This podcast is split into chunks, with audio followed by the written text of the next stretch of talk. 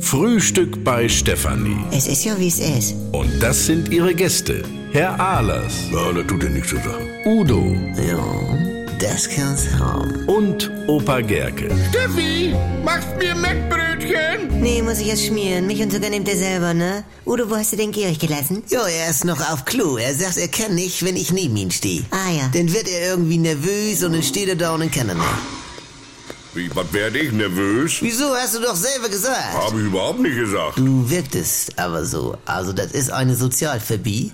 Da gibt das einen Namen für. Du, aber als ich 36 auf der Toilette im Berliner Hauptbahnhof an der Rinne stand und plötzlich Heinz Rühmann neben mir war, da lief alles wie geschmiert, da gab's kein Problem. Ja, bei mir läuft auch alles. Du hast ja sogar noch so getan, als ob, bis ich raus war. Meinst du, das merke ich nicht, wenn du so wie erleichtert an Summen bist? Oh, das ist ja ein Irrenhaus hier, du. Also ihr Männer habt Probleme. Wenn neben mir eine steht, dann kann ich nicht shoppen. Und da gibt es gar keinen Namen für. Wie, nicht shoppen. Ja, wenn du ein Shoppen bist und guckst dir die Sachen an und einen Meter hinter dir steht so eine Verkäuferin mit der Arme hinterm Rücken und starrt dich an, von wegen, sie kommen zurecht. Ach, in Laden jetzt. Also, ne, da geht bei mir denn auch gar nichts. Ich hab Georg ja gar nicht angestarrt. Also, Und dann allein habe ich so schon. eine Blockade und kann die Klamotten nicht anfassen. Das ist auch so, so, äh, also wie du das sagtest. Sozialphobie. Ja, meinetwegen. Äh, oder, wenn Annas Auto hinter mir fährt, dann mache ich nicht einparken. Ja. Da gibt es auch keinen Namen für. Ihr Männer braucht immer einen Namen für so Sachen. Ah, hier.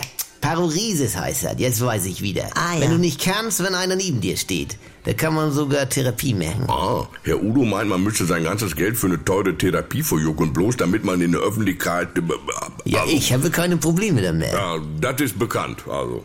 Äh, was macht der Rätsel denn, Franz? Ich brauch noch Punkt auf dem Würfel mit vier Buchstaben. Eins. Jawohl.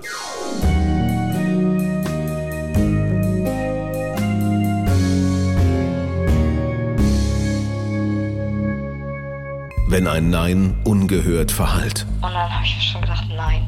Einfach nein. wenn Grenzen überschritten werden, Und da tauchte dann dieses Porno auf. Das war ja nicht von Sophie, aber er hat ihre Stimme eingearbeitet. Und da habe ich dann zu ihr gesagt, du gehst sofort zur Polizei. endet es manchmal tragisch. Das Schockierende an Sophies Fall ist natürlich in erster Linie, dass das Stalking mit einem Mord geendet ist, aber auch, dass sie keine Ahnung hatte, wer ihr Stalker war. Anouk Choleen erzählt die Geschichte von Sophie. Just Know, der Podcast gegen Gewalt. Ab sofort in der ARD Audiothek.